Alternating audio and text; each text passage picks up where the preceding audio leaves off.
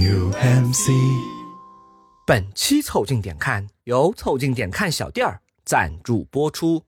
上班带翘臀骨瓷杯，提醒你爱的人每天多喝一杯水。My B.O. double S ain't nothing but a S.O.B. He ain't nothing but a S.O.B. Fuck a J.O.B. Tell him R.I.P. Hey yo. You make me wanna quit my job,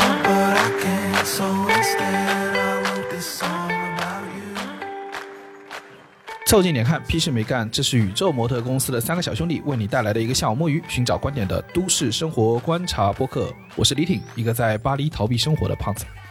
我是包尊浩，一个伤愈复出的年轻人。我是江科，已经躲不下去了，被迫被捉回国的中年人。你们可以在各大播客平台、微信公众号关注、订阅、凑近点看，这样你就不会错过我们的任何更新。如果听到什么地方让你脑洞大开、深以为然，也请别忘了为我们评论、转发，并且标记为喜欢的单集。如果周更的漫长等待会让你很想念我们，也可以在 B 站、小红书、微信视频号、抖音搜索“凑近点看”找到我们，或者添加我们小助理的微信号拼音宇宙模特，加入到我们的听友群里来。二零二三，我们一起疯狂摸鱼吧。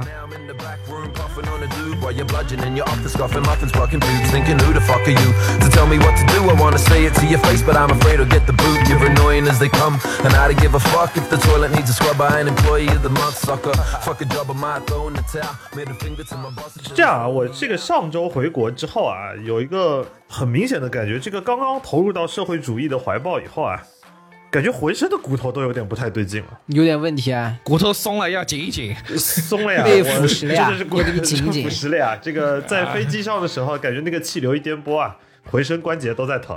啊，对的，已经告诉你了，回到祖国要先给你来个整风。对，而且时不常的，就是特别想按摩。可能也是在国外的时候啊，我有时候有一点头疼脑热，就就你都不知道怎么跟医生说，就是我我说我腰疼吧，我说我的那个肩颈酸痛吧，My breath is hot 我的 brain 是脑热 hot 的，我的 neck 是 sour 的，我还什么我 stomach 也 sour，我浑身都 sour，the sweet sour pork，就不知道怎么跟医生形容，然后就特别惦记回来，特别想放松放松。那是，我发现那天也有个也有个状况，就是我去按摩，嗯然后我说我这个腰啊会疼，那这个很合理嘛。说实话，现在你谁上班的人这，是啊你也该疼。对吧？该疼了，嗯但是那个师傅，这个是个老师傅，把我按一下之后呢，他说你这个不是腰有问题，腰还好，你的问题在屁股。啊，你屁股不是一直有问题啊？你的屁股不是不是老老师不是傅可能不是看见你那个痔疮又发了，顺便点你一下的。不是，这个师傅说你这个屁股的肌肉紧张，所以你嗯在坐在那的时候啊，你这个屁股一直在用力，他那个腰的力量就是下不去，它不是一个流线的那个形体，所以说啊你这个腰是始终是要多发力的，所以你的腰会疼。就是、这个师傅给你按的时候说，你不要夹那么紧，放松。这个是真的啊，就是我之前在按摩的时候，可能我经常我的那个医医生也经常会说，就是腰疼不一定是腰的问题，也不一哎定可能是你的颈椎问题，有可能就是你的，有可能是思想上出了问题也可能是你思想上出了问题。你思想上出了问题以后呢，你就连带着你的屁股紧张，有些同志嘛，思想上出了问题，所以说屁股才紧张。对的，是少看一点那些东西啊。我说真的，说真的，就是你其他的肌肉过度的、没有必要的紧张，确实会带着你的腰长期的肌肉酸那个紧张，一紧张以后就会酸疼。但是我其实经常想不通的一个点就是，我医生也说过，我的屁股肌肉特别特别紧张。也紧张啊，你屁股也紧啊。对他，他他甚至会专门花一个单位时间去松我的屁股。但问题是，你要想啊，这个屁股啊，作为你浑身上下获得支持最多的一块肉，对吧？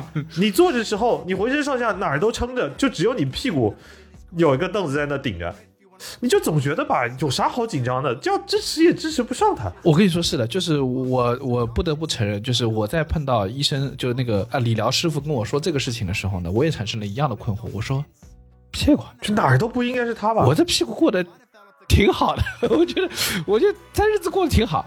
不过啊你平时都感觉不到这边有块肌肉在用劲。我是前段时间这个不是又流感了嘛，也不知道是甲流还是乙流，反正什么又流感，我又发烧了。发烧了之后，这流感浑身上下浑身肌肉疼，疼到什么程度？我突然意识到这个屁股上的这个肌肉啊，它也疼。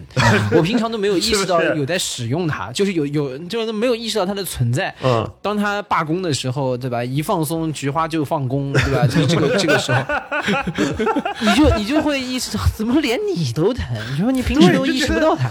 就是你想，如果浑身上下肌肉啊有有年终考核的话，这个这个屁股啊，就怎么样都轮不到他拿奖金的。就你什么档次啊，你就跟我说你紧张，你 你拿到的支持最多，你的产出最臭，凭什么？凭什么你紧张？你有什么好紧张的？哎，但他就紧张了。主要是这个屁股他也在上攻嘛，嗯这上攻了，他他总归要紧张紧张。他要是不上攻啊，就轮到你紧张了。啊，对，怎么样？臀大肌的长期的紧张，其实和你长期坐着有一定的关系的，就只是说是的，你以为你坐着不用力，其实那个地方长期顶着，加让你坐姿不好，都是暗劲是很容易长期有没必要。对的，暗劲就是化劲，就是那个马老师啊经常说的，对的这个地方啊要用化劲，但你坐姿呢又没有巧劲，不能老是在屁股上啊练死肌肉。他们说、啊这个屁股的 肌肉不能是你这。搞久了就要被你的屁股偷袭。不，我就跟你说，我发现一件事儿，其实你说屁股在我们的一天工作中啊，它到底到底做了多大功啊？你这也很难说，嗯对吧？它总体上，你跟手、跟腿，对吧？还支撑着你腰、那个脑子，脖子，对它总体上还是少的，但是另外一方面，就是即使它的少啊，当然也因为它的少，引发了你这个长长期的忽视，对对对呃对长期的忽视，对它有些这个冷落，对吧？但是呢，啊它这个少归少，也经不住你成年累月的这么做着的。对我就跟你说，这个人啊，就是你你累积在那边啊，你慢慢慢慢的，你任何一个哪怕不咋不咋用那个肌肉，也会老起来，对吧？最后都都会紧张起来。屁股也值得放松。是的，对，所以我是觉得，就是这个上年纪的这个警报啊，从什么时候响起？从你觉得最不可能开始不舒服的那块肌肉也开始不对劲的时候响起。对，然后我那天看了一个硅谷有一个科技大佬，嗯四十五岁的时候就把他的公司卖了，卖了大概五十五亿美元哈。他从呃四十五岁那年开始，每年花一千万美元啊请三十三个医生，然后要创造一个就是什么人类奇迹，让自己返老还童。啊那经过大概反正对，大概经过两年还三年的努力，他现在整体上比他刚刚开始的时候已经年轻了五点一岁，但现在的年纪大概是呃三十八九的那个样子。就是怎么测出来？他说他多少岁就多少岁。哎，不是，就是各种生理指标全部都是、啊就是往回走了。这种指标可以的，可以的。他的喝的是什么人的童子尿啊？还黄的，还黄的，你这个歪门邪术啊我！期望搞这些封建迷信。他是他是三十个医生里面不请个中医啊，真是的，啊都请了三十个了，不请啊？哎呀，我跟你说，他他就应该啊，去我们互联网大厂再上一年班，然后他他就会发现，他只要离职的那一天，马上年轻五点一岁，根本不需要请什么 什么30个三十个医生，对吧折腾那么久干嘛？真的是，下一次地狱再出来，整个人就恢复了。哎，你这个说的也是有道理，但是呢，我仔细看了他，就是我其实有点好奇啊，就是这年头，嗯说实话要实现就。身体各方面技能倒退五点，因为他四十多岁、四十五岁了，其实不年轻了，对不对？嗯那他能恢复到那个状态，我觉得是很好的。对他这三十一个医生都都帮他做什么呢？各种各样的，就包括他是把自己当做了一个实验体，嗯，你知道吗？就是他医生会给他做各种吃饭、医疗、睡眠，然后形体、健身、呃体能各方面的啊全部都有。嗯，做光子嫩肤，皮肤年轻了五点一岁，最后发现他是个微商，做医美的。三十个，三十个，说了不要去百度搜了呀，真的是又来一堆莆田医生。这位叫 Brian Johnson 的这位这个硅谷大佬啊，这名字真白这名字真白，Brian Johnson 服了，这，，Brian Johnson 很难不白。真的。这个 Brian Johnson 啊，他应该不需要光子嫩肤啊，他是一个，我觉得他做这件事情是真的是把自己当做一个实验体在做的，就是他做了一个网站叫那个 Blueprint。嗯，然后你可以去，大家可以去搜到这个网站的，这个网站上公布了他的所有食谱、每天的行程、呃健身的量，然后包括他的睡眠时间，如何调整睡眠时间，如何增强自己不同肌肉。哦，这是个非常那个，就是很完整，而且免费啊，全部公开的，不是微商啊，不赚你钱 的。挣的不是你的钱，挣的是别人钱。他过两年再哎把这个网站五十五亿卖掉，哎再请三十个医生，哎接着再熬有点道理十岁，然后对对形成第二季了。我跟你说，还是这些老白男会导致，对 对的，而且他这个一听就是追求一些极致科技的一个老白男的这个故事，但这 Brian Johnson 这个名字，这嗯你感觉这个故事就不会是 Rajev 什么什么搞出来的？？Rajiv Rajiv 可能就就现在可能还在捣糊糊呢。单纯的做，可能 Rajaf 就嗯我不花钱，我我们印度人不愿意花钱，Don't want to take any pence from my pocket。我去看了这个呃 Brian Johnson 的这个这样，我意识到一件事情，就是。这个年头，如果要实现这种这个真正把自己返老还童变成年轻的这种这种状态，我是做不到的。为什么呢？因为这个大佬啊，每天睡应该是完整的九个半小时还是十个小时？哦，就他是我早睡早起，就是你知道新闻联播的刚看完就要睡了那种。这个字幕还没走完，天气预报，天气预报还没说到南差不多方，天气预报吧他已经睡死了。请问这三十个医生里面，到底哪一个给他规定每天要看新闻联播的？这是这是我们国家派的代表吧？我们国家派的，还是还是有周一，还是有周一。但是我跟你说是这样的，他每天要睡这么长时间，然后他剩下的时间他要花大量的时间去健身。啊，花大量的时间去，他首先他吃的基本上都没有那个红肉就不说了，猪肉也没有，就基本上是鸡肉、鱼，就是非常接近基本上就是少盐、少油、少糖。呃，对对对，就是去掉所有味道的地中海饮食，你知道非常恐怖。但我的重点是说，啊，他每天要吃一百多颗那个各种各样维生素嗯，和各种药物。然后，当我看完那个之后，发现，哎呀，我这个身体啊，要不算了吧，就不要这么年轻了。就是这要不算吧？我不知道你有没有看过那个 YouTube 上面有很多的博主很喜欢拍的一个题材，叫做 My Daily Routine。嗯，就尤其那种健身博主特别喜欢拍的，就是拍自己每一天的 routine，说，哎，只要你能跟我一样，你也能够获得好身材，然后获得愉悦的那个身心健康。我以前特别喜欢看这种，呃中国不是流行的是大厂女工的一天嘛，然后就开始拍在公司里 coding。中国怎么这么变态啊？小红书就是什么某互联网大厂的一天，反正我小红书上全是这种东西。然后 daily routine 突出的一个点就是，你看完了所有的 daily routine 后，你会有一个很大的问题，就是那我几点上班呢？对 对，这这要早晨四点起床，又是正念冥想，又是打坐，吃完早饭喝蛋白粉，然后去健身房嗯啊半天，然后中午从中午开始就是什么带狗散步、河边遛弯，然后晚上的时候接着健身房，然后洗澡冲个凉，九点多上床睡觉了。我就觉得，哎，这个时候你资金来源在哪儿啊？你你怎么你不上班吗？然后你再看看小红书啊，原来班都被中国这帮人上了。然后 中国这个就是拳头从早到晚就是敲键盘、敲键盘、敲键盘。然后你仔细一想，嗯，确实你照着这么活着，我想一想我都觉得能年轻好几岁啊。啊，确实啊。你这不就是那个之前不是有个视频《诸神的黄昏》嘛，讲各种大爷健身的那个视频，这不就是那个什么大爷的一天嘛？早上起来先晨练，对的，然后到啊然后到单杠上面上吊两小时，然后完了以后，这个上吊完了以后，这个后面去什么遛弯儿，然后去遛狗儿，对吧？就大爷也能年轻，也能延年益寿。对。所以你有没有发现，现在有一个很神奇的社会现象，就是三十五岁太老准备退休，六十岁还还年轻可以接着干，不用退休，就是这个点吧。所以我我的意思是说啊，你看他了之后，你会发现，这个肉体上啊，你要实现全面的放松啊，真的实现那个就是这个延年益寿，哎哎，我们也不大做得到，啊我们大的概率啊，也只能局部搞搞，对不对？稍微放松放松，对，局部，但但是至少来讲，你是有一个方法，腰疼捏腰，屁股酸捏屁股，还是有个方法。但我其实呢，这个月下来最明显的感触是，身体紧张，你还有办法局部的去放一放松。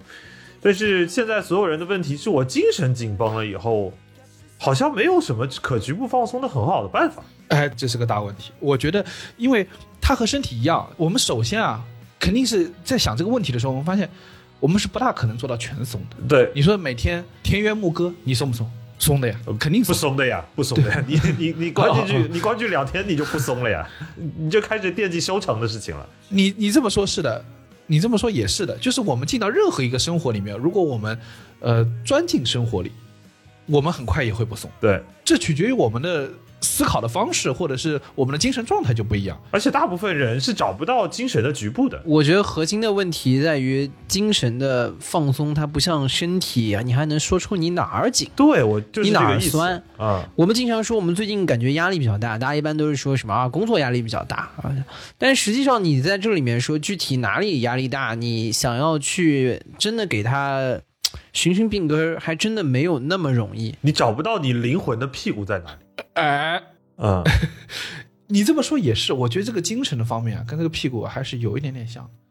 就是你并不意识到你正在消耗你的精神，但是几天的工作下来之后，你的那个精神的耗损，对觉得非常大，非常的就是脑子胀得很。我们经常会有的一个状态就是滋哇乱叫，对开始说我发狂说这。日子没法过了，然后这个东西怎么每天怎么样？今天怎么才星期一啊？嗯，但是你的状态就是大家说，我操，今天又是厌恶工作的一天啊！你平常一直这么讲，但是为什么？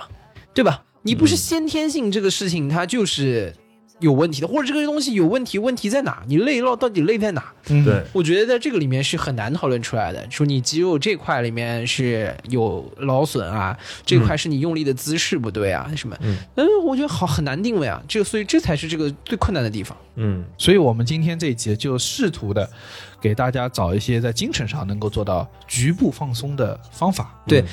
这句话其实从开头的时候，你去仔细想，不仅难定位，而且是有违我们常识的。有有违我们雇主的，有违我们雇 主的常识的，对的，我们的雇主是不能接受的。不是因为你要想啊，这个精神放松这个概念，你要想曾几何时，在我们的一些语境里面，就是有一些同事最近精神上有些放松。啊，在我们的语境里面，这个本身就可能是个负面的词汇，你懂这个意思吧？是有它是有问题的！啊这个精神是不能随便放松的，年终是要扣你绩效的。你是始终在一个战斗的状态里面。嗯，持续战斗状态。他的这个这句话一般如果是说有些同志最近精神上有些放松，下面一句是什么？甚至是极个别同事在思想上还存在一定问题。对的，这这两件事情是挂钩的，就是只要你的精神放松了，那个你思想上一定要想那些有问题的事情。对的，所以说，这个事情在我们看来是有点不习惯的。就是我们的语境里面，精神放松本身是一个值得被批评的事情。嗯，所以呢，今天我们回过头来来讲说，我们要精神放松的一件事情，我们需要必须意识到这个概念对于我们这个中国的这个语境体系里面，其实是个很新的东西。我们在找一种很新的东西 我在我。们你在玩一个很新的东西。对，对你不要以对大家不要以为这个是个顺理成章的，大家吐槽嗯吐槽工作是要顺理成章，就这个东西在我们的话语体系里面往前追个几十年是一个 不存在的玩意儿，或者是要被批判的东西。对的，我我我们今天这一期节目就是一个开题报告形式的一个价值。啊，包江浩同志不光思想上有点放松，还喜欢标新立异啊，搞些自由主义的东西，要批判。标新立异啊，是，你看这些曾经都是负面词汇啊，啊，搞一些歪理邪说，对啊，强词夺理。啊，请开始你的强词夺理。所以我觉得是在这个呃始终要求紧绷、永远向上的这种对，因为他以前是一种就是就是革命生活观，你知道吧？对，这种革命生活观啊、战斗生活观，他要求你不断的是要，就革命人永远年轻，嗯。所以说他要求的就是你持续紧绷，嗯，你的皮肤可以不紧绷，可以松弛，但你的精神要紧绷。对，我我觉得后面在替代了这种呃呃战斗式的或者是革命式的这个价值观的时候，我们所替代进来的是一种呃增长式的。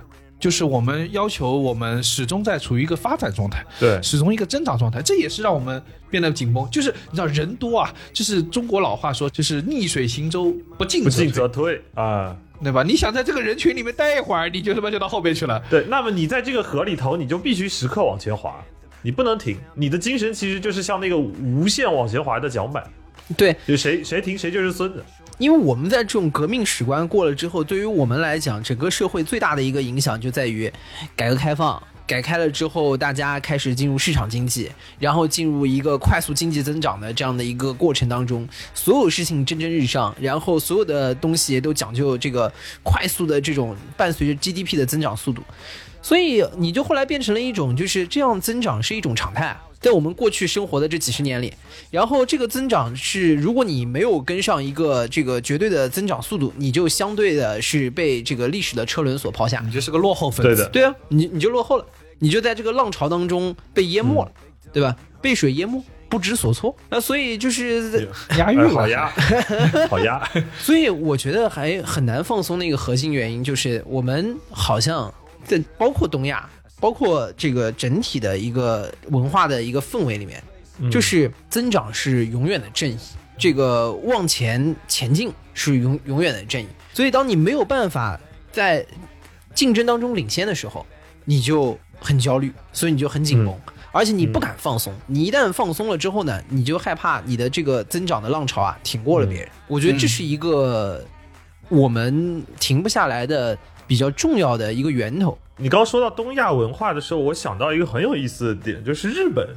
日本其实他们对于增长的追求不是特别强，但是日本的那种紧绷是那种压迫性的紧绷，长幼阶级、社会阶级之间的那种人际关系的紧绷，但是同样的也是紧绷，不可被松懈的，因为它是融入在社会范式下每一个人每一生每一刻每一秒里头的一个规则。韩国也是嘛，韩国就大你一天就是你爹的那种长幼尊卑的那种压制，也是会给到很多人。尤其是女性的一种精神紧绷，它的逻辑是这样的，就是你要排到前面去，对对吧？长哎，辈也是一种前，其实也还是要往上走。其实还是往上走，还是一种向上增长的逻辑。就是我只要哪怕大你一天，或者是只要能比你稍微领先小小小小小零点一个身位，我也比你牛逼，你就给我跪下，对吧？这还是一种增长逻辑。但是实话说，我前两天看了一个纪录片啊，我估计也有一些朋友应该最近有在看，就是克拉克森的农场。这个当中有一个内容，让我对于增长永远是正义，就是增长永远是最先要义的这样的一个信条，出现了一个意想不到的反例。嗯，是什么呢？我简单给大家介绍一下克拉克森的农场是个什么东西。首先，先说克拉克森是谁啊？克拉克森是一个前英国 BBC 的一个主持人，是个老头儿，不是 NBA 打球那个克拉克森啊。那也不是很多人不知 American 道 Idol 那个克拉克森啊，对的，克拉克森这名字太常见了啦。对的。啊，老李头，老李头，不是你家那个老李头，也不是楼上那个老李头啊，是隔壁村那个老李头，等于没介绍。他是个前 BBC 的主持人，而且呢，原来应该算 BBC 的一个头牌。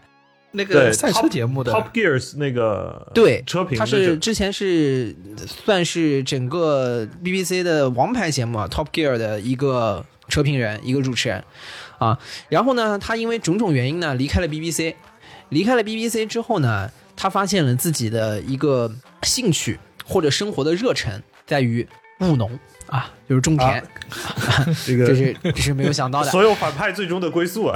老干部们的乐趣也是在自己的花园里面种点菜，种个茄子，对的对吧？啊弄两他个葱。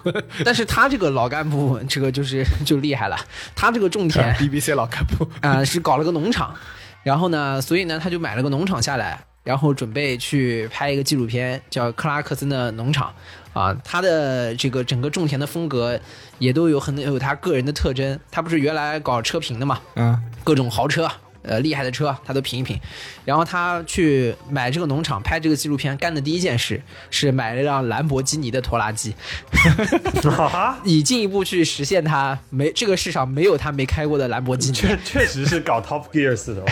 对的，他第一件事去买了一个兰博基尼的拖拉机，他买回来又开出来，我给惊了。我的感受就是，你买拖拉机一定要买兰博基尼的，那简直长得太酷了，如果你有条件的话，长得跟个变形金刚似的。其实你知道那个兰博基尼本来就是做拖拉机起家的，啊，对，然后就后来顺带做做跑车。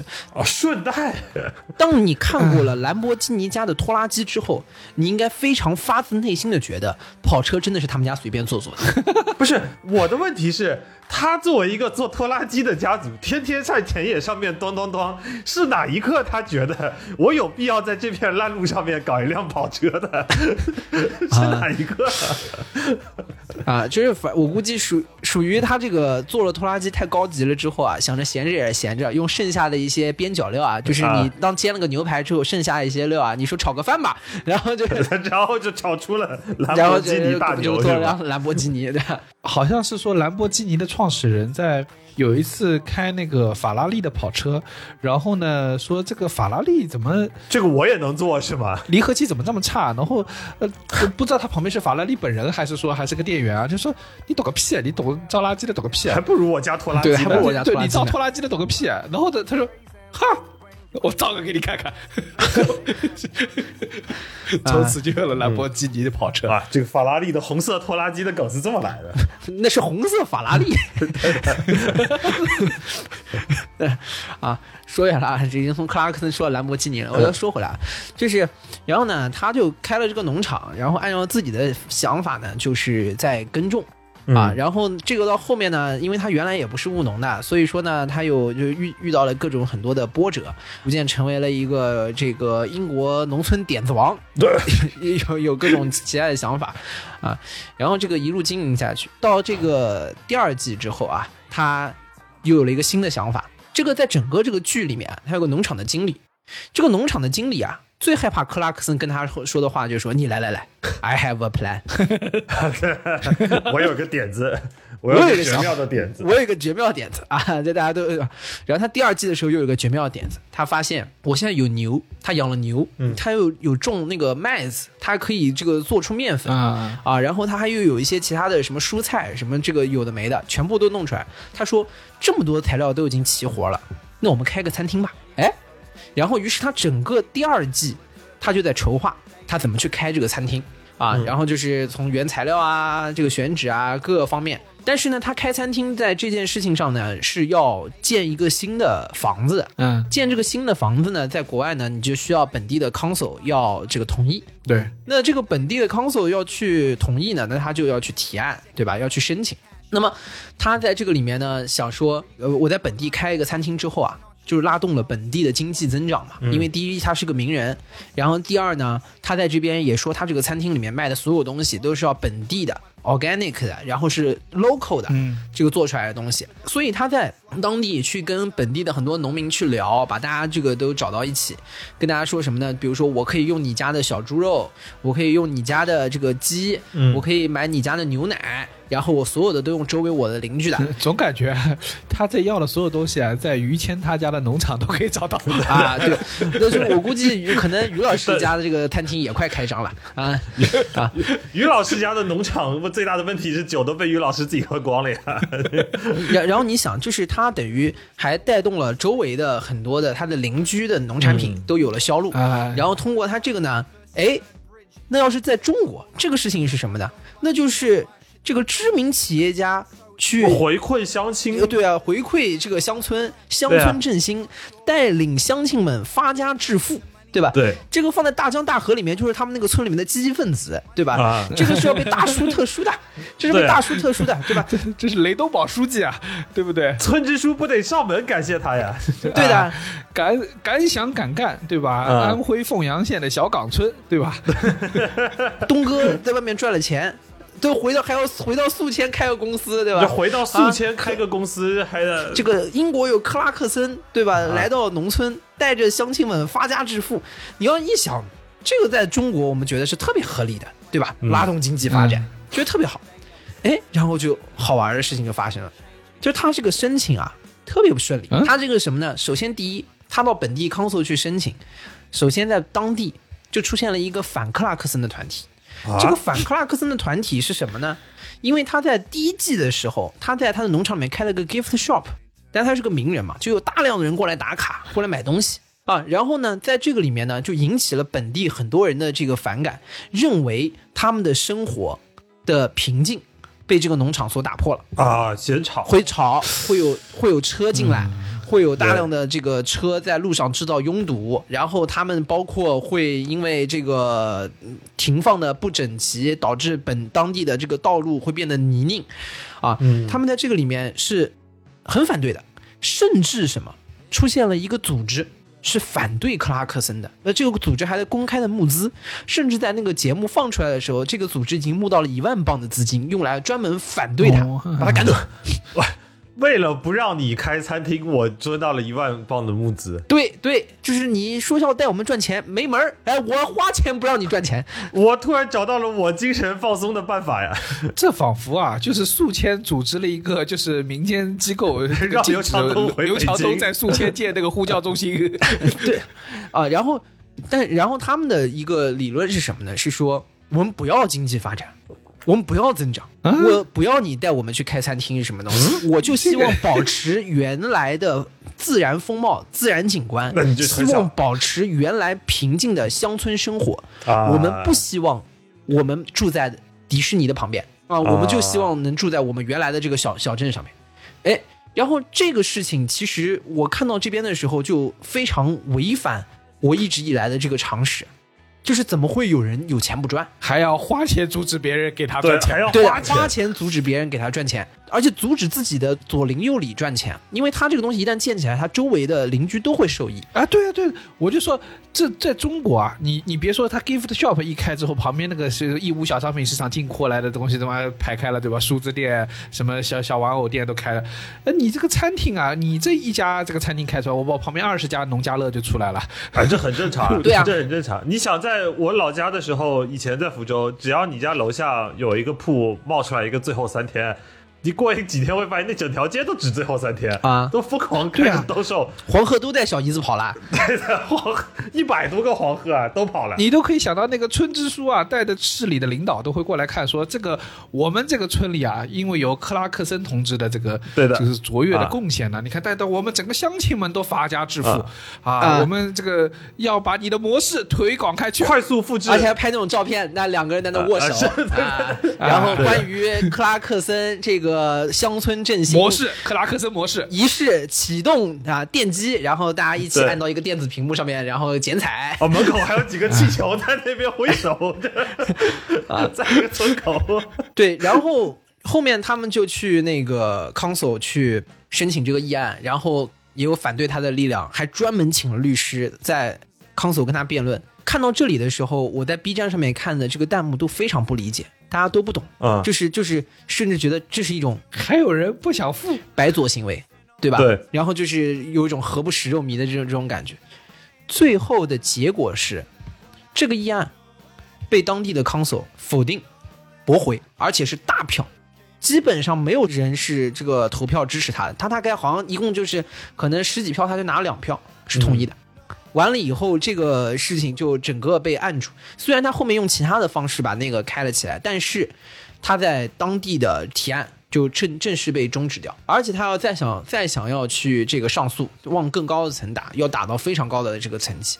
本地的 council 在这个里面拥有非常大的权利，就禁止他新建建筑，去建餐厅。我觉得这个是一个，我听下来啊，会觉得这个问题遇到我们叔叔伯伯辈的，这肯定都不是个问题啊。啊，啊，啊这个他是这就结束了。到这个，就比如这个，我们也村办嘛，对不对？对你村办不给你你批，你这个事儿就结束了吗？那你去找区委啊，对啊，你去找乡里啊，对？用王秘书的话说，就是现在这个问题啊，上头有人下不来台啊。你你如果找到合适的人，在上面帮你说道说道，这不就摆平了吗？对，这个在我们中国的这套逻辑里面，就是你这个办事没找对人，对吧？对，或者是说，就是你这个人啊，就是在推进这个事情上面啊，没有 owner 意识。药性不够，对的，对的，你药性不够。不够不够追求极致，找到合适的上升的路径。我觉得第一个问题在于说，本身已经开始挑战到我们认知的事情是，好像增长在有一些地区，并不是绝对的正义。或者说，它可能还没有到正义那么高，就增长可能在某些地区它不是绝对的第一优先级。对不是第一优先级，对，然后变得更有钱，这个更加的富裕，呃，好像也不是说一定是最最正确的。对，所以你可能你有的时候不会因为说所有人都在疯狂的往前跑，而你跑的稍微慢了一点，嗯，你在这件事情上面就会感到焦虑，而去紧绷，因为在这个时候你会发现，好像评价不是单一这么一个一个维度的。对，换句话说，但是有一些人可能会觉得，在克拉克森的这个案例里面，主要是英国人啊这个老英格兰人啊，吃的太饱了，过去几百年里面啊吃的太饱了 啊，已经开始就已经开始把自己的精力放在搞搞懂有几十种性别，到底哪一种是妈的能匹配到哪种人的这个关注点上，对吧？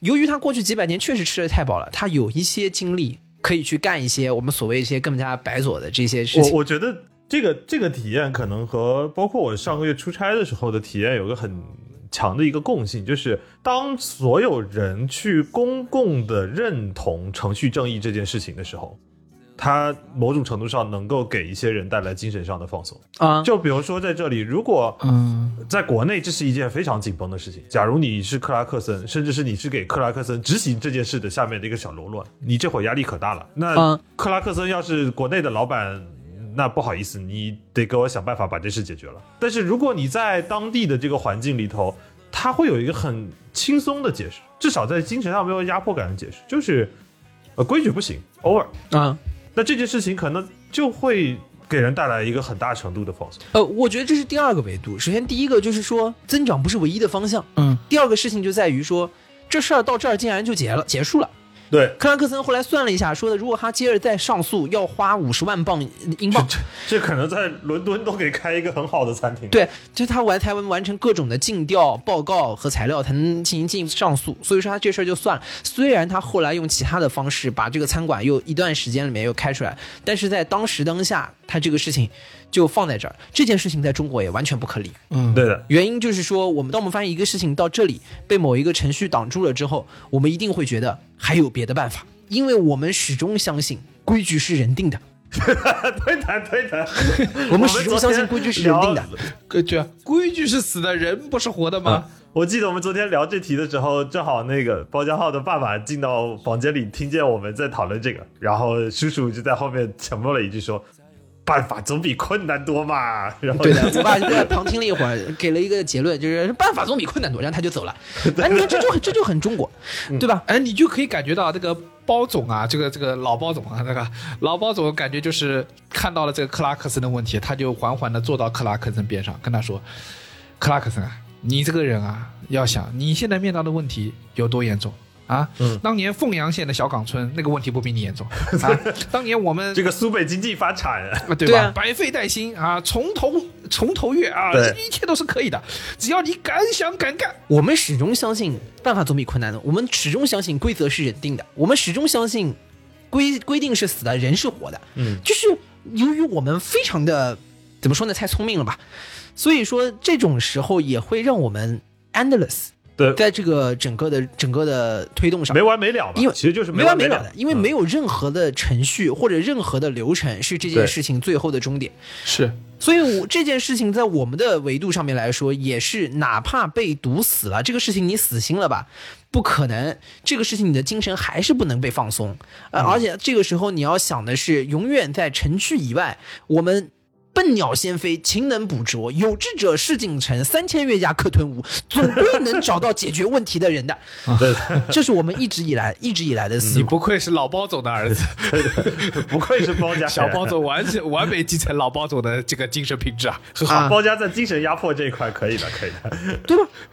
然后你可能可能就要去想啊，去问啊，对吧？到底有有什么样的其其他的办法？嗯啊，这才是体能体现我们所谓的叫中国企业家精神的一个、一个东西。啊，哎，说到这个，我我不得不说，就是国外在很多的时候，尤其我觉得西方国家，因为他们，你你可以想象，就是，呃，他们在契约这件事情上的重视程度，他们在法律这件事情条文上的重视程度，相对来说，在规则上面他们是有敬，相对来说更敬畏一点。，对他们对于那种终极权威的认同是很大程度上是高于我们的。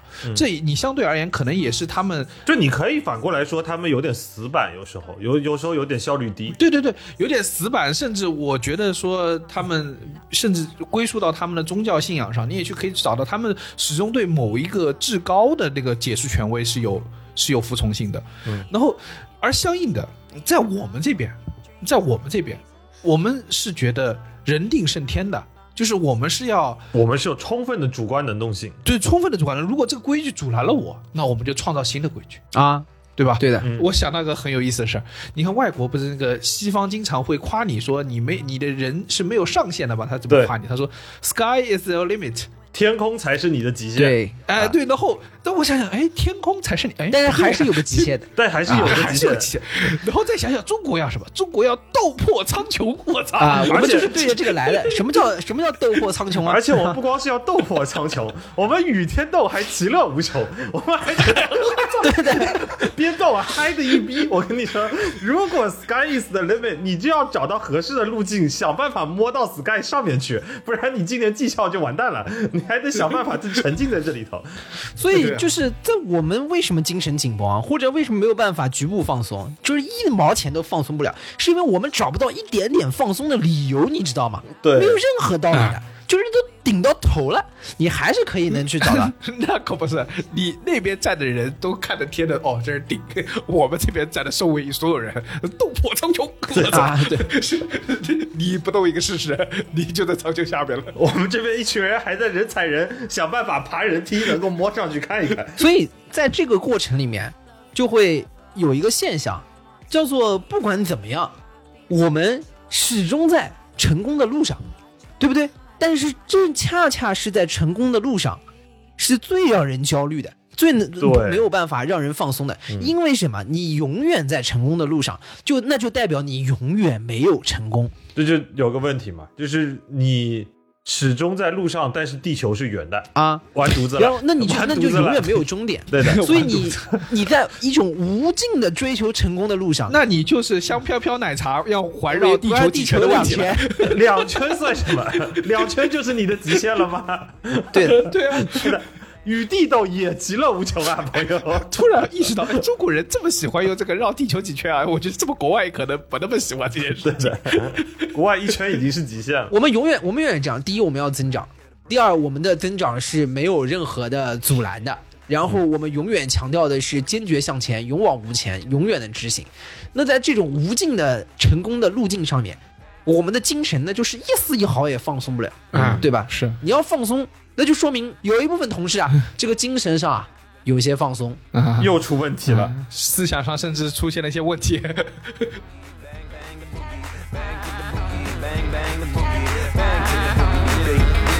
Got a Chinese father and a white mother and I was a punk drummer back when I was just a youngin'. A mixed bag, mixed race, mixed up kid. What you got? With something to give and I give what I can. I'm from a land where blokes. 我这段时间在那个意大利啊，也感受到了这么一个事儿。我周末的时候去了那不勒斯旁边的这个索伦托半岛，那边有呃几个很重要的景观，就是阿马尔菲和那个波西塔诺的那个海边。那是非常漂亮的，就是中世纪的城市景观。呃，这个联合国排排名说什么全世界必去的五十个城市，我不知道为什么联合国要干这个事啊。就 对，但是反正是有这么一个说法。然后呢，我就去在周末的时候开车去看了看。我跟你说，就是什么样的情况会那个思想紧绷？就是当出现呃说联合国排了就全球一共要去的五十个城市，你第一反应是那中国上榜有几个呀？这就叫思想紧绷。要素差距然。后我跟你说，就是我去啊之后，我发现一个事儿，呃，这个那不勒斯这边呢，这个大家迟到是经常有的，可问题是呢，你要去吃饭必须要预定。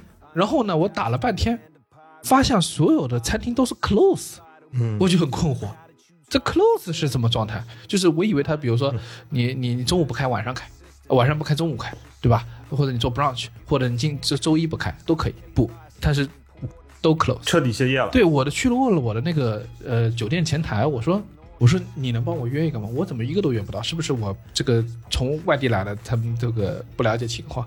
嗯，然后这个 reception 也帮我稍微打了两个电话，他说哦，的确没有开啊。然后他说是这样的，呃，因为这个呃索伦托半岛上呢是个很重要的、很著名、很重要的一个呃旅游的地方，它呢一般只开四月份到十月份。我说，哎呀，只开四月份的，一年只工作六个月。我说，你知道我这个这个这个中国人的思维出来之后，这个马上产生一个问题，对你这个杭州电子厂过去的，觉得不可理喻啊！这个哎，那剩下六个月干嘛呢？啊他说剩下六个月就是 holiday。对，哦，那他们一年只上半年的班，这就是我很委婉的在回复你说，你他妈管我干嘛？我他妈想干嘛干嘛？你怎么管那么多？然后我说这个这个他们怎么 afford 他们的生活啊？这怎么怎么支撑的？他说这半年他们收很多，嗯，这挣半年钱后来我发现，的确是这四到六月份，他们那个他说有非常多的美国人啊、北欧的、英国人很喜欢去意大利南部度假，然后去那儿的时候，那个价格高的一比，然后那边全是各种各样景观和食物都非常非常好的那个餐厅和酒店，有好几家米其林，然后产生一种深深的焦虑啊！我跟他说啊，这样在中国啊。你到四月份到六月的时候是 peak season，你到 off season 的时候，你当然会就是歇一歇，是很听起来感觉很合理，对吧？但是我说，你知道在中国啊，没有 off season 啊，不存在的。你如果这个不存在。哎，对啊，你说十十一月到三月啊，你是没有客人的，那你不会创造客人吗？哇，这要是在中国十一月到三月，不得搞点冰雪大世界啊？这不得给你搞点啊，对对，就就就就最啊最少你不得给他整一个这个音乐节啊？你这冰雪大世界是 peak season，这冰雪大世界还 off season 就有点过了。我跟你讲，冰雪大世界是 peak season 的地方，夏天也得给你搞点锦州烧烤节。我跟你说，啊对的这个对的肯定是要给你想办法的。我讲好的意思是 make your 那个 off season become peak again，peak season become great season。嗯，我就跟他说，你知道中国有个地方叫阿那亚吗？你跟他怎么说？Do you know 阿那亚？阿那呀，呃，Do you know 阿那亚 in China？是吧？Also 啊，Peninsula。对 我对阿那亚就是很典型。阿那亚不是没有 off season，阿那亚只是还没有 ready 好，把它变 peak 之前，等到它 ready 好了，编出什么节了，老板跟你说我不知道阿那亚，I know 秦皇岛。我就跟他说，我说，我说这个你知道阿那亚吗？这个地域啊，在中国啊，就永远是 off season。对但是他们很努力，这个这个地域啊，嗯本来在中国啊，它就永远是，off 本来 season，是个没人去的地方。没人去的，谁去那儿啊？对不对？胡说八道，北戴河原来疗养的。哎，只去北戴河啊！你有看过那次阿那亚卖出去房子卖不出去啊？开始，我说那个地方永远是 off season，但是现在不是了。现在你去看看阿那亚，对的，永远是 peak season，你知道为什么吗？啊，这个你知道我这个把这个意大利南部的这个大哥就给哦，大佬开始搓搓手，还有这么个玩法？卷起来了，卷起来了。我说你知道这个阿那亚他们这个一年啊有两个很重要的活动啊、一个是音乐节。一个是戏剧节，他音乐节他把全世界各地的人都给请到他那儿去，呃，你这里头这个这个创作的成分有点高啊！你你这你这为了忽悠意大利人，你这个创作成分有点高啊！意大利人去了那个阿那亚之后，就开始说：“我到河北省来，好棒，好棒，确实是河北省，没问题。确实是河北省。我跟他说啊，这个呃阿那亚当年怎么成功的，对吧？它是 famous of 呃它一个平平无奇的海滩上出现了一个很漂亮的图书馆和教堂啊，对不对？你看看你们那个阿马尔菲，你们这个圣安德鲁教堂那是这是真的有圣骨的，你们这是联合国评的这个人类文化遗产，你们这不得搞一搞、啊？怎么到 off season 就就让他去了呢？哎，你不说这个我这么讲了之后啊，把这个意大利老哥给愣住了，他频频点头，觉得有道理，还是你们中国人会玩。”然后你走了以后，他就说：“他肯定那下傻逼 真的，逼，中国人真是妈就给他们来个卷卷卷。哎，不不，我觉得不是的，为什么呢？你想，这个老板是一个在 off season 还开门的，他是勤劳勇敢，啊，就他已经是那个岛上的公贼了，他已经是那个岛。哎，对。啊，剩下 off season 不开门，他我晚上到那个海滩边就漆黑一片，啥屁看不见。嗯，但是他是开门的，说明他是有一份奋斗的心应该叫半岛吧？啊。半岛就是你你去的那段时间，晚上就是啥也没有的，对吧？黑的，就是零星的住在那边的人的灯火。对，所以我我我是感觉这个地方有一个很有意思的观察，其实跟我之前和你们说的一样，我上周去出差的时候也发现一个很明显的问题，就是悉尼啊，我们以前在那儿读书生活的时候啊，基本上晚上虽然人家下班也早，但是你七八点呢，想在市区找个饭辙，还是有地方吃饭的。但是这次不一样，这次我去的时候发现，下午过了五点，City 基本你很难找到还在营业的餐馆，很少很少。嗯，嗯，然后怎么会这样？不，以前悉尼还是晚上吃饭还是吃枪枪烫最少在。，对，以前晚上吃饭还是可以的，对吧？只是但现在就是过了五点，几乎在市区很难找到的。哦原因是什么呢？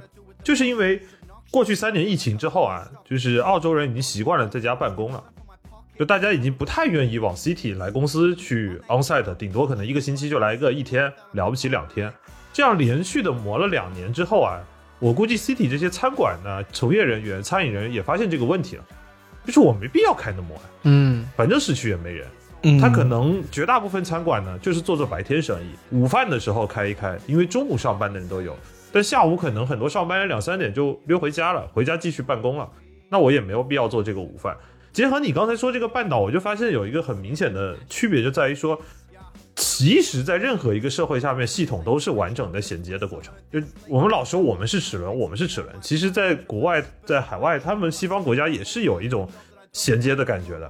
但是最大的区别就是在国外啊，如果大家都不干活，那你也就稍微歇歇晚饭，你这事干不成。那那那也就那就那就不干了呗，那就不干了呗。嗯，对，因为你光你一个想干这个事干不成。就是你有一种很强烈的必须要早点回家的原因是，整个市区系统性的让你下班。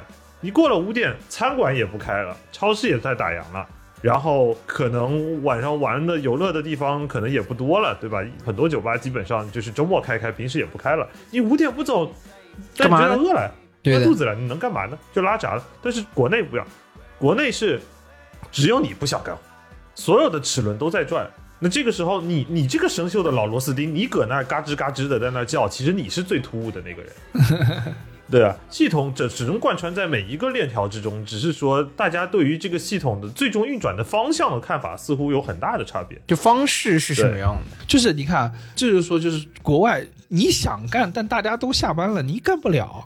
中国是你不想干，大家都干，卡你这儿呢，你干不干？对啊，你干嘛？这不就是两种状态？然后我跟你说，而且你刚刚说拉闸这个事情，我就想到，中国啊，哪有真正的拉闸？就回到刚才克拉克森那个状态，哪有真正的拉闸？你还想到以前我们在宿舍里面经常有这种传说永不停止。啊，就是说这个包浆浩爱看书啊，嗯，这个宿舍爱熄灯，熄灯怎么办？宿舍熄灯就结束了吗？啊，规定你睡觉你就睡觉了吗？但他爱看书啊，他就跑到路灯下去看书。对啊，去楼道看、啊，去路这灯看啊。我觉得这个是属于我们那个年代的中国都市传说，就是啊总永远一个家里面晚上开不起灯的人，他会跑到路边的路灯下去看书。这个大概是属于那个时代的印记。对啊，然后在路灯下看书，是不是啊？路灯下不行，蚊虫太多，跑到厕所里去看书。厕所蚊。虫更多了呀？怎么会？你 这个选址节有点奇怪，什么路灯下面虫子太多就？厕所那个灯如果会灭，我就在里面拍拍手，对吧？它 会亮的。所以就是拉闸是拦不住勤劳勇敢的中国人的，对吧？啊，对啊，哪儿有灯我们就去哪儿看书，对吧？最后大家想想看，我们还有个成语呢，凿壁偷光，我就真没有光了，我就到别人家的光，我把那个墙都给砸了，我要看书，就是不是，所以在这个事情上，我觉得在两边的文化差异是很大的。以前在这个墨尔本的时候，我记得就出现过这种运动嘛，就是说当时是为了能够促进夜经济的发展，鼓励大家晚上开店能，比如说坚持把店开到七点钟。我说实话，我作为一个中国人，我当时在觉得这个是挺方便的。呃，我感觉好像又等于回到了以前这个国内的这种生活，至少我不至于说在五点钟的时候，在所有的百货商店已经纷纷开始他们的这个关门了，对吧？你也知道，我们可能相对来说睡得比较晚，那个时候在上大学的时候起来就已经中午了，稍微吃了个饭，对你可能到市区就三四点了。对，下午还想稍微出去逛逛，五点钟纷纷关门拉闸了。你当时觉得这个东西很离谱，搞到七点多好啊。然后你觉得这个是个，哎，没有，在整个这个我们经常批判的这些白左们，大家就开始说不行，这帮吃饱了撑的，吃饱了撑着，说不能开到七点，我们大家都啊统一要开到五点关。哎，他们就在抵制这个事情。嗯，他们抵制这个事情，因为在他们的系统里面来看的话，这是一个不可理喻的一个事情。因为工作它就要有一个尽头，而这个工作的尽头就在于说，大家统一在这个时间点都去拉闸。嗯，嗯，哎，然后我我当时想了一个事情，就是我对照了自己现在这份就杭州电子厂的工作，然后再对照以前在就就比如说我身边他们的律师啊，或者这些人，他们是怎么工作的？因为我经常听到一个话，就是啊，哪哪哪个哪个就是 partner 他又去欧洲旅游啦，去夏威夷旅游啦，一一旅游旅游一个月。后来我意识到，就是我们在国内啊，好像没听过这个事儿，很少。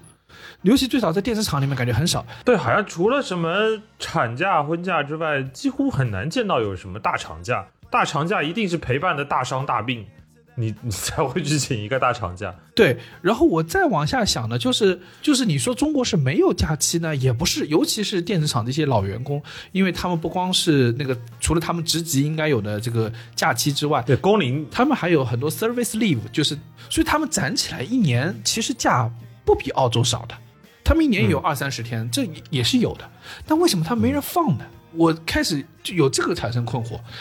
后来我发现，哦，怪不得没人放呢，就是因为有绩效的系统在，这个绩效是每个季度都要打的。嗯，我举个例子，比如说你十月份国庆，你就说我借的国庆我请了个一一个月假好了，那你 S 二的绩效要不要了？因为你的国庆如果一个月走了，好，那你这这个季度对吧？十月到十二月最重要的一个冲刺季度，你这个 Q 的 OKR 你还做不做？对你这个冲刺的 Q 三，对吧？你就不要了啊，你这个 Q 三就、就归零了。你你你试试看，你三个月的三个月的业绩，你少一个月，你试试看，对吧？那你不行。好，如果这三个月中你少一个月，这个季度毁掉了，那你这个四你一年四个考评的，对其中一个已经垮掉，那你全年考评不可能好的，对不对？那好，在这种情况下，你会发现你一刻不可松懈。嗯，一刻不得松懈。那个我我那次遇到呃北京电子厂的朋友，他说他是双月打绩效，我惊吓 惊惊到了。双月是 OKR，但其实我跟你讲，大差不差，无非他始终就是挂在驴前面的那根胡萝卜。呃，所以在这个事情，你们像意大利这种什么干半年歇半年的情况是不可能的，因为意大利是啊对干半年歇半年，它必须以全年的维度来考核，你才能够做到你的营收平衡，对吧？是我干了半年，然后歇了半年，全年一看，这个不干的那半年的钱也基本够用，所以 OK 可以交卷。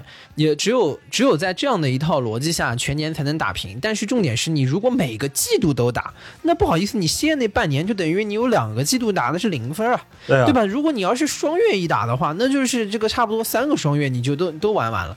所以在这个我们的目前所熟悉的这一套电子厂的一套考评的这个逻辑之下，必须每时每刻都紧绷。为什么原来比如说我们一年，大家一年发年终奖嘛，考核一次这个考评，变成季度的考评。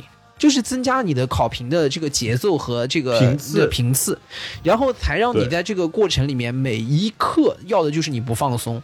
再加上为什么要变成双乐队？双乐队一样啊，就是再把频次再再再压缩，再让你在这个里面去能够不放松，对吧？然后那后面为什么还能借，就是是不是还能切到更小的频次？其实我们可以有一些行业里面，可能确实是他要你交日报的，对，周报、日报，然后可能有的行业它的日报还要切到小时的颗粒度，就是你今天几点几点到几点几点完成了什么产出，对，它其实把你每年度的增长不断的去积分、积分、积分、积分，恨不得你的每分钟都在创造增长、创造增长。而且有一个很明显的画风，就是你想，如果在我们还是回到那个半岛的那个画面里头，你可以跟你老板的汇报说啊，我这上半年的活儿做的差不多了，下半年基本上业绩也够 cover 了，所以我下半年不干了。怎么可能？不可能的。不可能的。第一件事，老板就会告诉你考核要改，对，做考核考核要改，对，考要改老板一定会问你的问题就是 OK，你 Q 一 Q 二表现确实不错，那你 Q 三呢？你 Q 三是不是要比 Q 二再增长一点呢？是不是得变大快牛？是不是得更进一层？是的，这个时候就很想摔自己一个巴掌，说我他妈 Q 二那么拼干什么呢？我为什么不把这五个百分点分到 Q 三去找呢？一样的这个问题啊，老板或者老板就说你觉得赚够了是吧？行，那我把你换掉，对，那就我找个 Q 三有增长点的来做，是的，你你躺着呗，你也别来了，你就在家接着躺吧。，对，所以就是当这个里面本身就不会让你去有这个叫什么局部放松的空间，制度的建立就是让你在每时每刻都能够绷住。而且我觉得更有趣的一点在于说，我们不仅相对来说有些习惯了这件事情，甚至在很多的时候，我们会在进入职场之前就在为这个事情做做准备。这两天我看到一个海淀家长的一个段子，说他把小孩儿这个什么已经都训练的什么几门外语，什么这个都学的什么奥啊，数什么的。以前就有了，之前好像什么海淀小孩家长的那个入校简历，后来他又养了个狗，他突然发现这个狗啊也是有比赛的，这狗也是是有比赛的。这狗也是有而且好几。个项目的，有练狗吧，有形体的，有技巧的，有敏捷的，对的，然后他这个海淀家长，这是除了在鸡娃的这个过程当中啊，在鸡鸡狗，他突然发现，他每天遛狗遛着也是遛着，然后就开始给这个狗啊做合理的这个膳食规划啊，每天要进行哪些相应的训练啊，然后把这个时间给给安排好，然后之后要拿这个狗啊出去比赛。放过狗吧。这个这个狗从狗生出生之后啊，就已经进入了这个极卷的一生，所以你看啊，这个里面自己家小孩肯定是不能落于人后的，以后一定要进入这个社社会当中进行了这个激烈的竞争。那我也很爱我的狗啊，我的狗也不能比其他狗弱啊，我的狗也要这个里面一开始就要有。虽然你也不知道那个狗增长 到底要干嘛？对你也得让狗增长，狗也要增长，让狗出去出去拿奖，嗯。你得为这个家做贡献，嗯。你也是一只成熟的狗了，对的。请先出去自己打工养活这个家。然后你看他这个逻辑是什么？他的逻辑就是说我还没有进入这个场域呢，甚至连狗它都根本不需要进入这个场域，你就先用这个场域再开始训练它，而且他这种的逻辑啊。它不是说一种创造新的一个东西的逻辑，因为你像让这些小孩儿鸡娃，鸡娃的核心呃核心的一套的体系在于就是让他先学，跑在跑在别人的前面，对吧？呃上小学就先学会六千个单词，对呃，一个黑叔叔可能一辈子词汇量就会说六千个六千个英文单词，他一辈子也就过完了。所以很多鸡娃的终局就是幼儿园学小学，小学学初中，初中学高中，然后高中没东西学，大学就学不了。必须要往前跑，你先把这个什么六千个单词学会，然后再往往下走。所以它其实后来变成了一种，它没有创造额外的这个创新价值，它核心在于说你要先偷跑，变成一种偷跑逻辑，嗯对吧？嗯，所以我们小时候见到很多的鸡娃，最后的终局就是幼儿园学小学，小学学初中，初中出去玩伴儿，然后高中发现跟不上，这个就是基本上绝大部分鸡娃最后的下场。因为我以前也是这样的一个问题。但换句话说，你又提前把所有东西都学掉了，就不代表你在后面就能比别人去先找，因为你知道，你把所有的路走到最终的点是什么？就是你你把所有路走完了。你要开始自己开拓一条路出来，但重点是你在前面把所有的路提前先走完了，不代表你站到那个十字路口的时候，你就在整个往前开拓、创新、制造的能力就一定比别人强。但是可以保证有一个点，你比别人的身位是领先的。嗯，身位是领先这件事情，比你实际在后面能有更好强的开拓能力要重要很多，因为你掌握更多的选择权。对，哎，你看这个，你看这种思维，你放下来，你会意识到一个事情，就是为什么，呃，我们以前那种在澳洲的时候，那公司的 partner 他们可以出去休息个一个月，他们说这是 family time，对不对？嗯，那是因为他们知道他们的考评是一年度的，所以他们是可以在这个一年内啊，有个自己的空间。不是说他们的考评压力不大的，他也大的，对吧？他对他们业绩要求也高的，但是他们会有一个自己的节奏，而我们不是的。一个包浆号说我们要时时刻刻偷跑，时时刻刻抢身位，意思就是我们每一时每一刻，我们这每一时每一刻都在被某一种节奏所操控，而我们是最终是失去了自己的节奏的，对吧？而且或者我是觉得这边有一个视角是，可能在其他文化架构下的人，他们对于自己的生命价值的定义，不光是来自于考评。我刚才一瞬间觉得，可能他们对于自己人生的考评有一部分是生生活，也是对，这就是除除了工作之外，他们还有另外一套考评系统嘛。但我仔细想了一下，不是，为什么？就是假如你对于家庭的贡献和陪伴会是一种考评的话，放在中国人的话语体系里头，啊，那又变了，对，变成考评，味道就变了。对的味道就变了，你就会想办法上班的时候溜回家，偷偷给老婆做顿饭，然后不是没有过这种情况啊。那你要知道，嗯以前当这个作为最高优先级的时候，对吧？那每天必须要在按时按点的去母亲的房间里面请安，对比如说每天晚上睡觉前需要去这个父母的房间里面去问话，对这个其实一度这也是在我们的一个传统的你每天做的这个范式里面的，我们很善于做这套流程的。对，所以就是你发现没有，就一旦一切的东西被进入到了考评和增长要求以后，你的动作就会被异化。哎，我但但我突然又想到一件事情，就是我这个有个很很比较遥远的联想，嗯，就是我之前看《拿破仑传》，里面呢，就是你可以非常非常粗糙的概括为拿破仑的军事的这个思维啊，就是一个词，叫在重点战役上堆叠比对方更多的兵力。嗯啊，这这这非常粗糙的概括啊，这也是废话。对，这听起来是废话，但是你放到中国这个场景中，你看那个中国的这个绩效考核为什么出现这个就是一个异化的状态？就是我觉得我们正是一个另外一种方法，就是我们不知道重点战役在哪儿。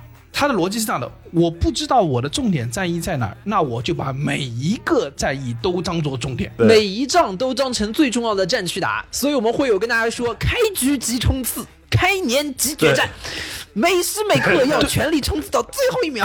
包包总又来了，对，就是你知道，我们四个季度，每个季度都有大战月，我就很好奇了，到底哪天不是大战月？你知道吗？就是就是产生这种状况，而且我在想是，当你这种呃把每一个事情都铺满的时候，就导致其实反过来了，其实反过来，真正你要出现重点战役的时候。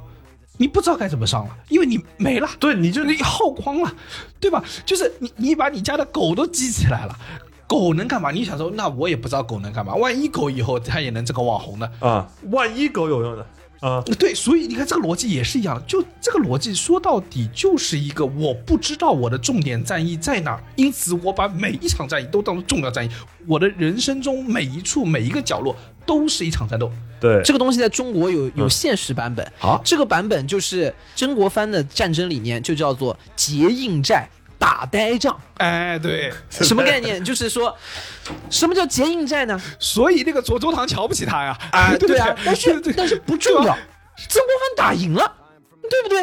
啊，对吧？这这你拿破仑最后嘛现在跑哪去了？对吧？对。所谓什么叫叫结硬寨打呆仗？结硬寨打呆仗的意思就是说，我不知道这个仗要怎么打，但是我知道有一条是没有错的。从今天开始，我把我这个营寨啊给这个修的牢牢的，然后呢，我到时候跟你打起来的时候呢，我就把你围起来，我就用我这个深深的壕沟、坚硬的营寨把你围起来，围到你死。围到你死，围到你打不出来，就把你围死在里面，你总归要在里面饿死的。然然后你顶不住了，我进去，这叫结硬战。什么叫打呆仗呢？打呆仗的逻辑就是很简单，就我不知道怎么打，但是反正把你围死肯定没错。对，反正使劲儿就对了。对，我跟你说，那个时候就是曾国藩的兵啊，你也不知道他这个他们的心态是不是会崩。他每天你说大帅派我们出来占天津，对不对？我们也不从正门进去，我们也不从侧门进去，我们也不想办法把那个墙炸掉，都不呃，曾国藩就告诉你，不是的，今天开始种田，种田挖壕，对对，挖好，挖挖了好，挖好了以后，然后开始种田，然后咱们围好。哎，你就把这个地方好好给带好，当做你的家来运营它。我每天要考评你的，对吧？你今天挖了几米啊？明天挖了几米啊？对不对？然后你你不明白，你觉得你的是工作很困惑，你的作为曾大帅的那个兵，你很困惑，对吧？啊，我什么时候才能进天津城啊？啊，不重要，你挖吧，反正里面人会饿死的，饿死他就出来了，我也不打他，饿死他就出来。但是最有趣的一个点就在于，这个能赢啊！而且我觉得他其实除了能赢以外，最重要的一个点叫这个打法很难输。在这个事情上面呢，战争是生死存亡，你要么就赢，要么就输，这是要拿命去换的。但是重点是在这个哲学里面，你可以说拿破仑他浪漫，浪漫就会败北嘛，浪对对，你不是喜欢喝咖啡吗？你不喜欢吃意面吗？对，不是喜欢拿摩卡壶煮咖啡吗？那是意大利，这是摩卡锅，就跑到意大利去了，我的什么情况？但是重点是，我觉得至少在我们的文化里面，嗯我们不是一个那么浪漫的民族，我们特别怕输，嗯，就而且我们在这个里面一定要赢，哪怕赢一厘一毫，就是因为在我们的文化里面，你比别人稍微抢先那么一点点一个身位，那都是天差地别。所以在这个里面，我们会有这样的一套逻辑，就是说我最起码要有一个不容易输的办法。在这个里面，其实我们会把，比如说啊，我们大家都说啊，曾国藩家属我，然后曾文正公，我们现在把他捧得高高的，半个圣人嘛。就是为什么我们觉得他聪明呢？其实这背后我理解的是一套叫做一种叫天才的凡人主义，啊、因为我知道我没有那么聪明，所以说我要用最笨的办法。但是就是因为我意识到我是一个普通人，我意识到我的不聪明，做了最笨的一个办法，所以这个背后反而让我显得很聪明，对吧？就有点绕口令，就是因为我意识到自己不聪明，然后我就用一个最最强的办法，所以我才聪明，所以我聪明 对吧？啊，就是我我聪明在于我意识到自己的不聪明。对的，老马大司马的一个经典名，因为你不会，所以你才会。对的，因为你不会，你才会，就就就这么这么回事，就是因为我不会，所以我才会这个事情，因为我知道我不会，所以我才会。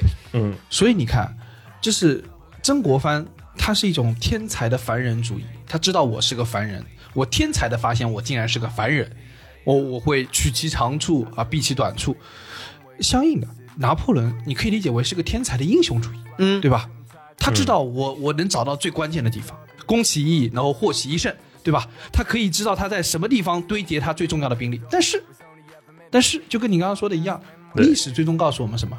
拿破仑最后判断错了。啊，你以为的，你以为终究还是只会回归到你以为。滑铁卢最后就差一点嘛，那那援军已经就在路上了，就离得不远了。对你以为的重要战役，呃，对吧？呃，滑铁卢是重要啊，你赢吗？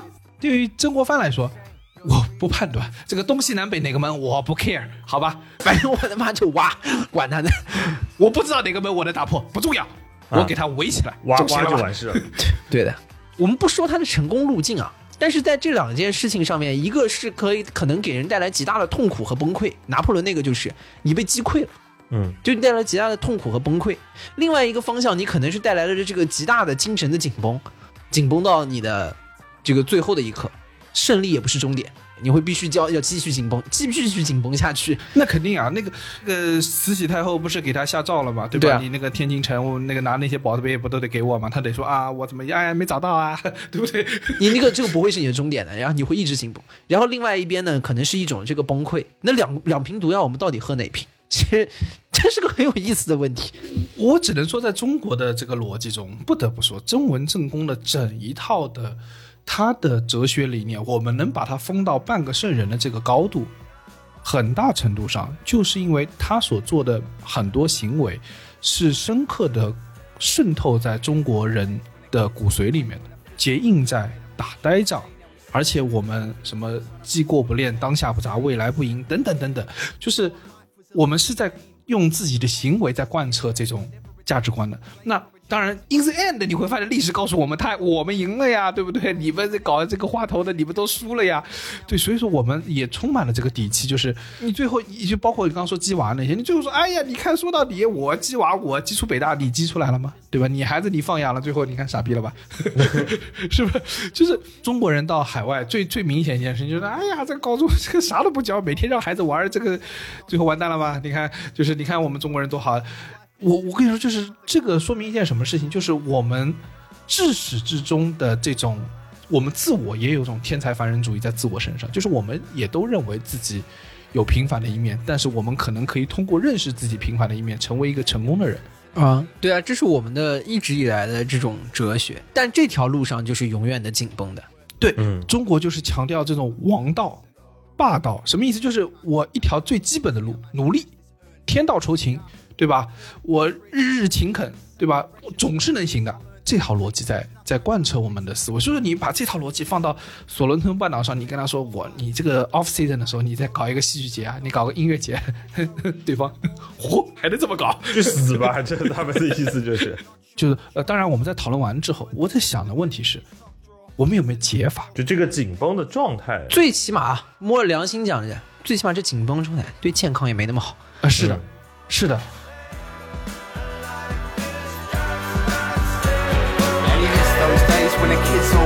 A fistful of dirt, made him rich all day. Now he sits in a grave and he grips on a fistful of change he saves a simple game. 所以我的问题在于这种增长的呃惯性思维，这种呃绩效考评的状态之下，我们的那种天才凡人主义，把我们的每个人的精神、肌肉都变得如此紧绷的时候，我们有没有一种解法可以去缓解它？我们不可能真的规避它的。嗯在座的几位都没有到这个能力，说我们能够推翻。我们没有一个人是拿破仑，我们不可能说这就是那个最关键战役了，做不到。我们只能相对找到一些还算有点用的战役，对不对？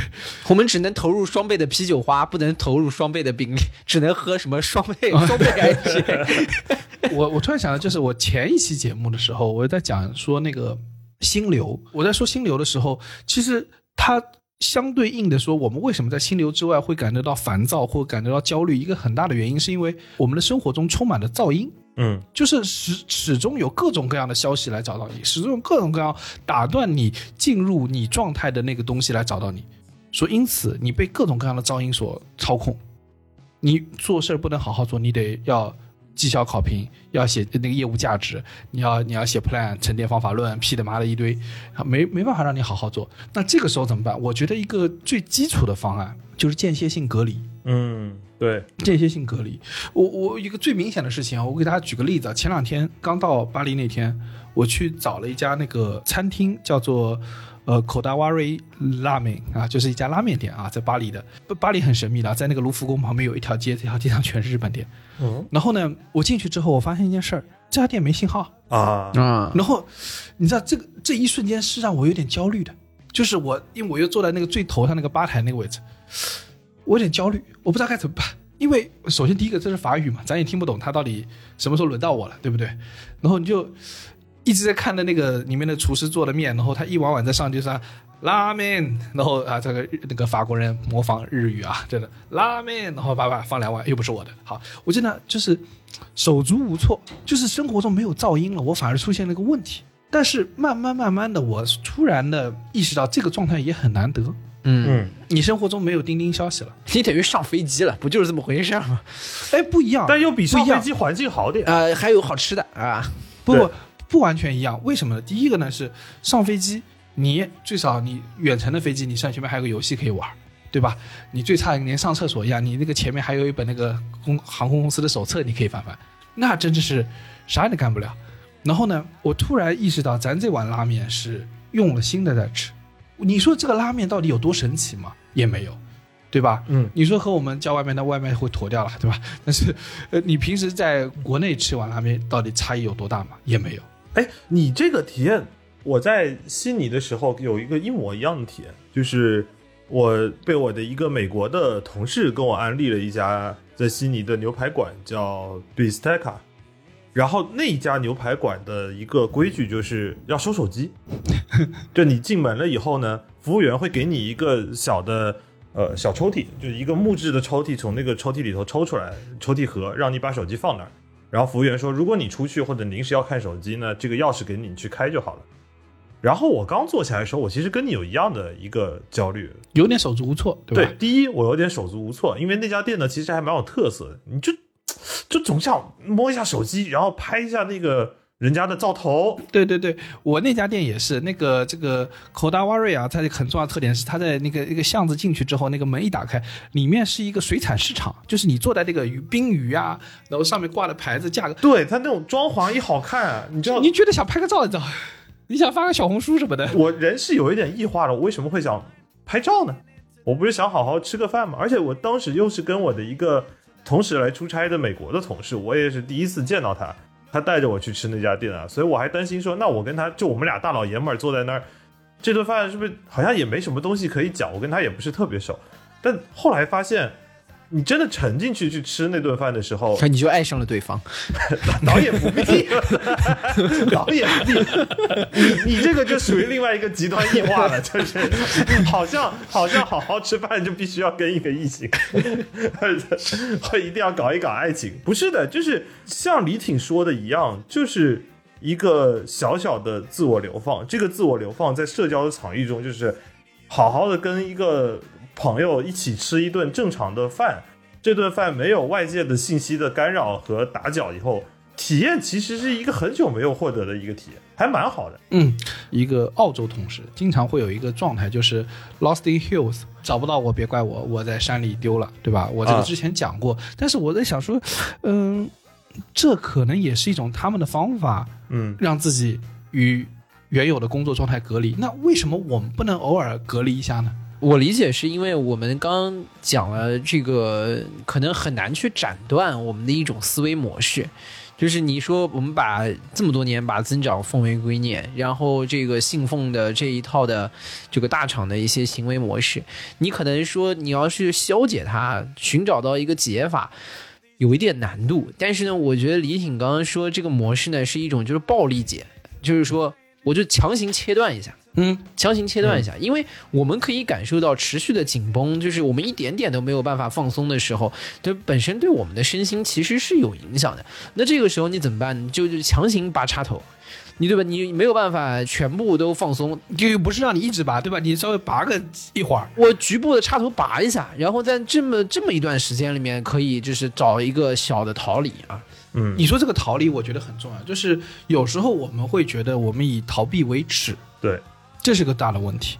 就是我们说，呃，这么多人找你，这么多事儿要你去做，可逃避可耻，但他真爽啊！这 对我那天看了那个段义孚老师的一本书，也叫这本书就叫《逃避主义》，他他给我了一个很大的开解。他说，人类啊，就是活在逃避之梯之中嗯啊，什么意思？就是人类啊，就一直在逃。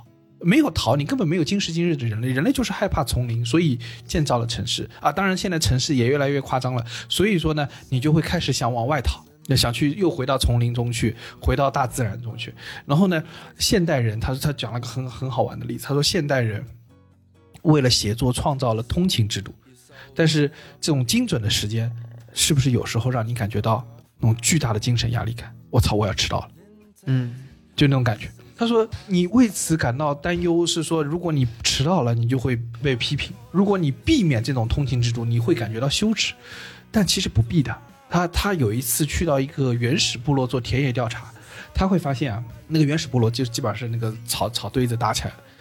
他会发现，即使在一个原始部落如此深入大自然的环境中啊，家中的一些男性啊，定期的还是要走到那个河边去独自一个人待一待。还是下班要自己在车上单独坐一会儿。他的意思就是说，原始社会咱就已经会逃了，对吧？你不用为你的逃避感到可耻。他觉得逃避是人类之初就有的东西，所以我们就是因为跑得快，所以我们祖先才是活下来的，好吗？对对对，很勇的去跟什么猛犸猛犸象硬刚的那些人都已经习的了，对吧？对，他们的 DNA 是留不下来的。我们就是因为看到什么猛犸象跑过来了，我们跑得比较快，所以我们才活下来的。啊。对，呃，段义孚先生说的是文化，我们今时今日有的这个文化，就是我们逃离自然的这种愿望，以及实现这种愿望的能力。嗯所以，我们不必要担心偶尔的间隔，不必要担心我们逃有逃离的这个状态，是可以的，啊，偶尔搞一搞可以的。对自自己静静，自我流放流放试试。哎，对，自我流放这个概念特别好，就是我上个月就有很强烈的自我流放的感觉。我觉得这种逃避并不光光是一个工作责任上的逃避，而是说把你丢到一个不在现在这个内卷齿轮下的环境里头去生活的时候，其实你整个人的心理压力是会有一定程度放松。嗯我举个例子，我我在悉尼的那一个月，因为市区晚上五点之后啥也没开，唯一能够陪伴我的晚上的活动就是去隔壁那个二十四小时的健身房里头去兜一兜。除此之外，我是没事儿做。我有的人问我说为啥要天天跑去健身房？我没事儿干了呀，我没别的事儿干了。但是那个时候反而因为这个原因，我在健身房活动的时候，感觉人是特别清爽的，没有什么杂念。嗯，时间也没有特别的紧绷，整个精神也是放松的。那你回来再干点活，甚至连上班在那一刻都觉得是一种消遣，因为实在是没地方可以去了。嗯还有点事儿做，还挺开心。就是就是好像也就做做事儿了，好像也没什么别的花样了。所以我觉得自我流放真的是一个很推荐大家可以找机会，如果你有条件的话，可以试的一个一个精神放松的手段。我再给大家提供一个另外一种解法，但这个解法是一个我我觉得可能比较小众的解法，就是在美国上世纪八十年代到现在啊，就那时候兴起了，到现在以后一直有的一个运动叫 FIRE 运动，就 F I R E FIRE 运动，嗯它是意思是说 financial independence retiring early，什么意思？就是做到财务自由，并且早点退休。提早退休，哎，一位叫那个 John Domingos 的人提出了，但是他所谓的那个这个这个 financial independence，没有说要到财务自由到什么程度。他的意思是，他给了一个很好的算法，他说，如果你能攒够自己呃一年开销的二十五倍，你就可以离职了，你就可以辞职，自己归隐田园，想干嘛干嘛了。然后剩下的时间，呃，用每年百分之四的被动收入，你其实可以活得很好。那我开始看到这个算法，百分之二十五倍，百分之四，哎，我总觉得四乘二十五等于一百，这是为什么呢？后来我发现，我操，原来原来你赚足二十五年之后，你的百分之四就是你每年的正常的开销。对，surprise，然后 这没想到吧？没想到，这个有我刚搜有一瞬间，你已经陷入西方人计算了，就觉得哇，这公式太牛逼了。其实你合并同类项要发现，结论就是银行利息能养活你一年，你就可以下班了。然后，但是你这个产生一个问题，一年赚足你一年开销的二十五倍，那他妈的老远了。嗯哪儿哪一年暴发户才能报到那个钱？你不得等比特币再冲高峰啊，对不对？那但他说不是的，他说首先你要计算你的一年真实的开销，甚至他给你一个思维，就是钱呃是用你的生命时间和生命的能量所换取的东西，你要计算的是你真正的生命时薪是多少。就是你不光要算你的你上班能赚到多少钱，你花的时间赚到了钱，你还要算，因为你要赚这个钱，你过上了枯燥乏味的工作，嗯呃，然后你还会被职场霸凌，还要去跟傻逼同事打交道，还要呃没有时间做自己想做的事情啊，没有时间陪家人啊，得一些慢性疾病的话还要去治疗，花钱治疗它啊，什么屁股对吧？紧了对吧？松一松，腰紧了松一松，然后呃为了减压所要的花费对吧？然后那种逃避性的娱乐等等等等这些东西，是不是你本来就需要呢？是不是你因为为了赚这份钱才产生的开销呢？就你本来你要好好的，你屁股好好的，你不每天做八个小时、十个小时，你屁股没事儿，嗯真的没事儿，屁股没有要花这么多力气，但是因为你为了上班，对吧？你为了在那儿赶那份赶那份文档，对吧？开跟别人开会，所以你不得不在那儿坐了这么久。所以说你在那儿弄那些程序，打这么多 coding，所以你才能你屁股才坏掉。那你不能把你屁股的治疗的钱算进来。好，在这些你都清晰的计算完之后，你算一下你的真实时薪是多少，以此来得出你一年真实你需要的开销是多少，然后再乘以二十五倍。当这个钱足够的时候，你就可以退休了。哎，我就说这个算法算完之后，嗯，可能一年的确花不了那么多，因为比如说你有时间做饭了，你有时间买菜了，嗯你为什么会花这么多钱去外卖呢？对吧？这个事情很重要的一点在于说，给我们的路径找到了一个终点和尽头，它解决了我们在开头的时候说的第一个核心问题，叫做永远没有终点。就是我们之前讲的，就是啊，对，就是你说这个议会给你驳回了，你说不行啊，我们还是要找找关系啊，永远可以再想到这个更好的办法来解决它的，这就叫没有终点，所以你就永远紧绷，然后永远在那想三千越甲可吞吴，对，就是 forever 就是三千越甲可吞吴啊，不行啊，有志者事竟成，苦心人天不负啊，我靠，对对，中国三千越甲可吞吴。对的，对，国外的终点就是百分之四，你每年的百分之四的被动收入等于你的年收入了，就不用干了。哎，百分之四，不是国内国外，我就是说这个算法至少给了你一个终点，就是说你这个东西干到这儿，我们就可以考虑稍微停一停了，对吧？他歇歇碗完了哎对，就是可以歇歇碗完了，这是对吧？然后你要是永远在那三千越甲可吞吴，你可以有一个三千越甲可吞吴的执念，说我可以获得那个百分之四的被动收入被动收入，对吧？你说这个事情我一定可以达成，可以，但是重但重点是就是你不要永远没有止境，这个这是个很好的方法，给自己设置一个终点。对，所以我觉得这不得不说是一种路径嘛，尤其是呃，当我们现在面对现在的工作的时候，会觉得烦恼的时候，啊、你有个终点了，对吧？也是一种小小的解法吧。对的，我觉得就是，其实这是两个方向。第一个就是说暂时抽离，就是类似于闷口气扎水里，对吧？给自己在那儿 在那儿在那儿憋会儿躲一会儿，对吧？能出来说，我操，外面天有空气真好。对，然后然后就突然就出来就哇，这样，然后你可以自己憋口气到水里面，然后在那边吐泡泡玩，嘟嘟嘟嘟嘟嘟嘟嘟，这个这是一个模式。第二个模式就是给自己的路去找一个终点。就是说我只憋十分钟，绝对就不憋了，就憋十分钟。多憋一秒，我都我都 RIP，我对就跟你们 RIP。对，因为很简单嘛，你原来你不知道你要憋到什么时候，你现在跟你说，你只知道我就这个点儿，我就我就浮出来了，好吧？然后我觉得还有一个解法，就是到底怎么能局部放松？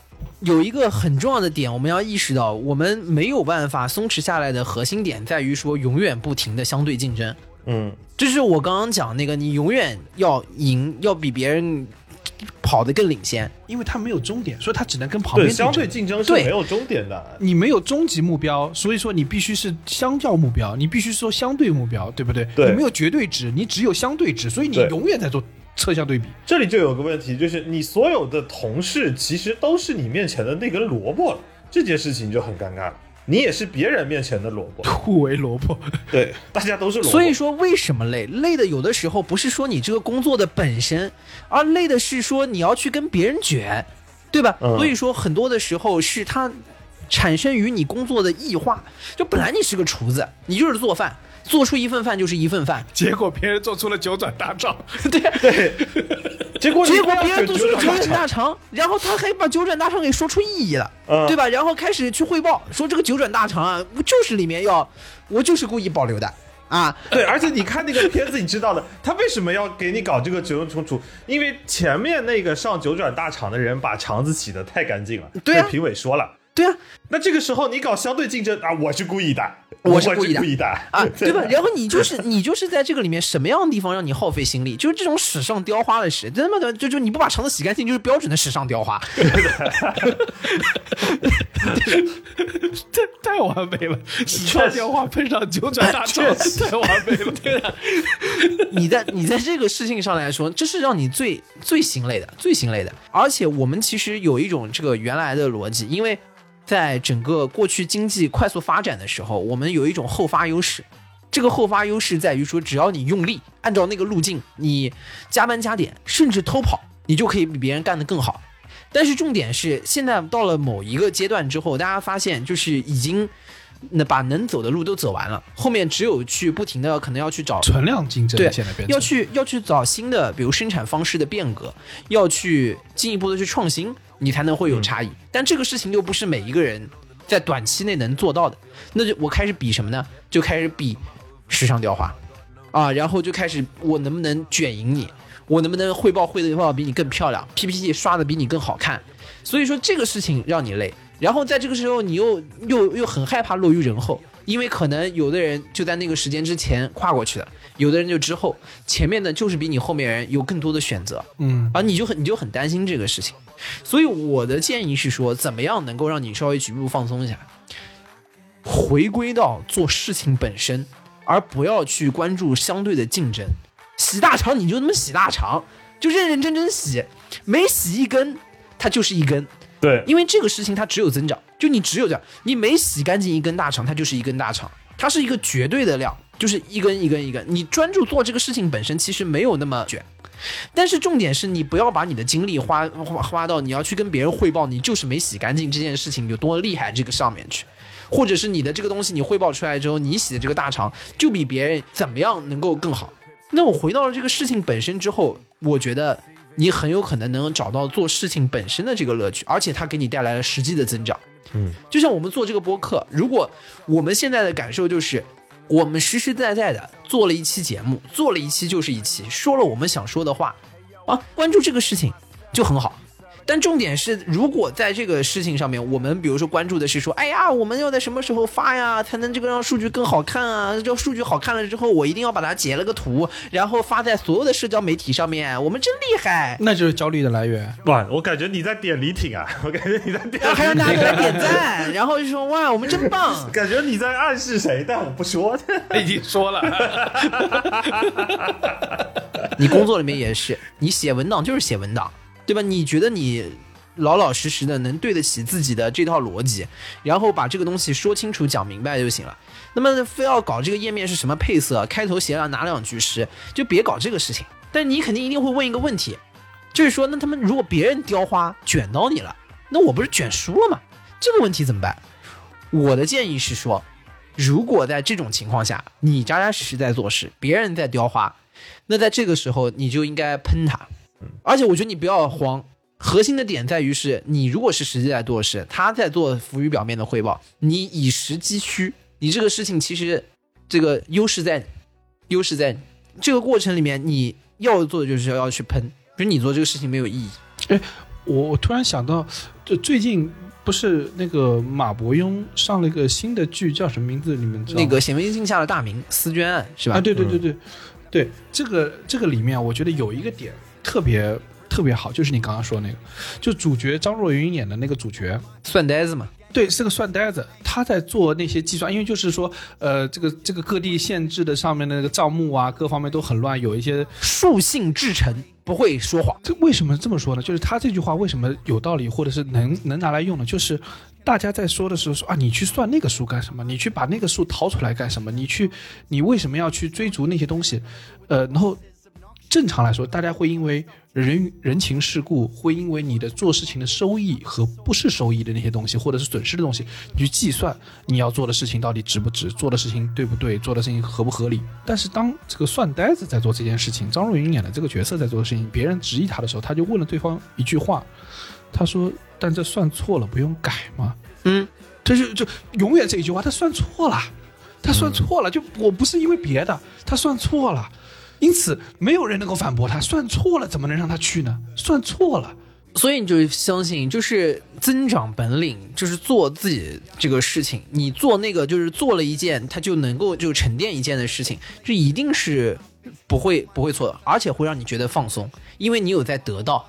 而不是在跟别人去做这种内内卷的竞争，但是有一个情况，你可能也会担心说，那我有的时候他就是很会汇报，我汇报不过他怎么办？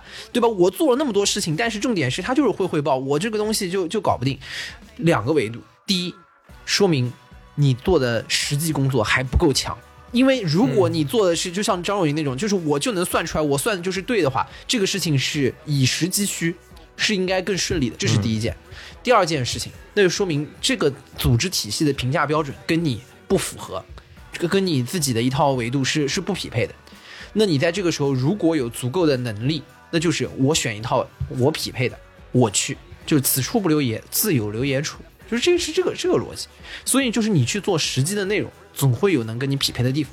就是我觉得，嗯，在那个 Right Miles 的那个白领那本书里面讲过一个事情很重要，就是说现在白领遇到的状态就是工作和生活是分离开的。因为什么呢？因为你工作的一个事情一定让你烦躁，工作的事情是让你很不开心的，然后生活是开心的，所以你最后会变成这个在雇主社会，在这种社会里面，闲暇的意义已经替代了你工作的意义。就是包家刚刚说，你做那个事情啊，那个事情本身是对你来说是没意义的。你的意义是怎么来的？是你通过做这个垃圾事情赚出的钱，然后到日常生活中去花，对，你才觉得啊有意思。你做在公司里面做的都是 bullshit job，但是呢，你获得的是这个巨大的组织给你的这个 title，给你的这个地位，给你的这个钱，对所最终能换回到你生活中的那种尊严，那个部分才是让你感到开心。所以说你焦虑，因为你做的事情本身是没有意义的。对，你对它的意义是不认知、不认可、不认知的。然后，所以我不是靠我的工作产出来获得意义，我是通过他换来的身份和钱来获得意义的时候，成年累月的我在做这种，呃，我自己违反我自己意愿的工作。我们我们甚至你看自己想，我们必须通过我们的钱。我们的业余时间的消遣来巩固我们所谓中产阶级的那个地位，就是我们得买这个牌子，得得去那儿旅游，搞搞这种烟，搞那种酒，我们才能建构我们自己的认知，维持我们自我的身份意识。除此之外，我们都不知道自己是谁，因为我们对我们的工作本身从头到尾，或者是更多的时候是不认可的。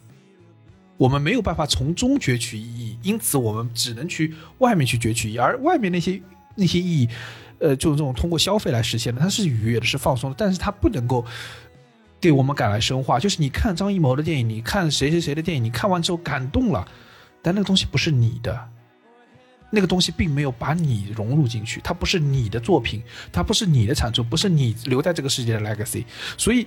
你没有一个创造性的释放，但如果你能把你的工作，就眼前的这一份事情做到你那一份的工作，呃，做到那一份的产出，做到那一份的价值，那你工作对你本身，你也是能找到那个人剑合一的地方，对不对？对你老觉得那个剑不是你的，那跟他是没法合一。尽人事知天命嘛。但是你要认可的这个事情是你要先找到那件人事。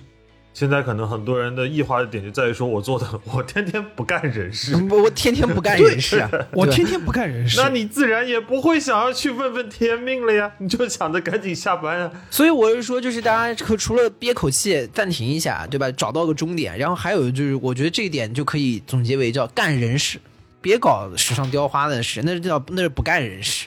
对，我们就干点人事，你把精力放在人事上面，你自己会轻松很多，会轻松很多。就是中国人在很多时候就是急迫的要去挤到中心去，挤到中央去。你考，就不仅不是他一定要跑到最前排，就是你不跑到最前排，因为对对对对对对，因为规则可以被最前排的人改变，最前排的人可以做做的事情，大概这个这个这个，他可以作为所有的一切的制定者。当然，我说的是不是不仅是东方，而全世界哪里可能都都多少会有些这样，权力就是这么运作的。但只是我们确实很渴望成为那个在中心或者在前排的那个人，因为这个事情对于我们来说，好像整个社会来说诱惑力太大。了。嗯，因为我们很多时候很容易见到，在边缘的时候，他们会被这个呃社会抛弃成什么样子，或者是被这个社会忽视成什么样子，我们害怕，所以我们想尽办法想往中间挤。嗯，但是我们甚至有时候我们都不知道这个去往中心、去往第一排它的意义是啥，对。我们不知道的。我们就是知道你这牛逼，就是这这个这个厉害，我必须要干点厉害的事情，我不想进入中心是羞耻的，这是一种传传统的方法。但是反过来说，就是我们必须要意识到另外的一面，就是说它可能会给你带来的焦虑也好、紧绷也好。我们没有说让大家在这个里面就说我就此放弃，或者是我就此这个躺平，这个是不是的？我们讲的叫做要做人事。做人事的概念就是说，做一些能够真正积累增长的这样的一个事情，对吧？然后反过来说，是不是你干的这个事情，在别人眼睛里面一定牛逼？你干的这个事情，在别人眼睛里面就是说是个大厉害，所有人都觉得觉得好，没有人规定你生来干的事情必须是厉害的，或者也没有人规定你干的这个事情一定是要特别牛逼。这个是我们自己给自己限制的一些枷锁。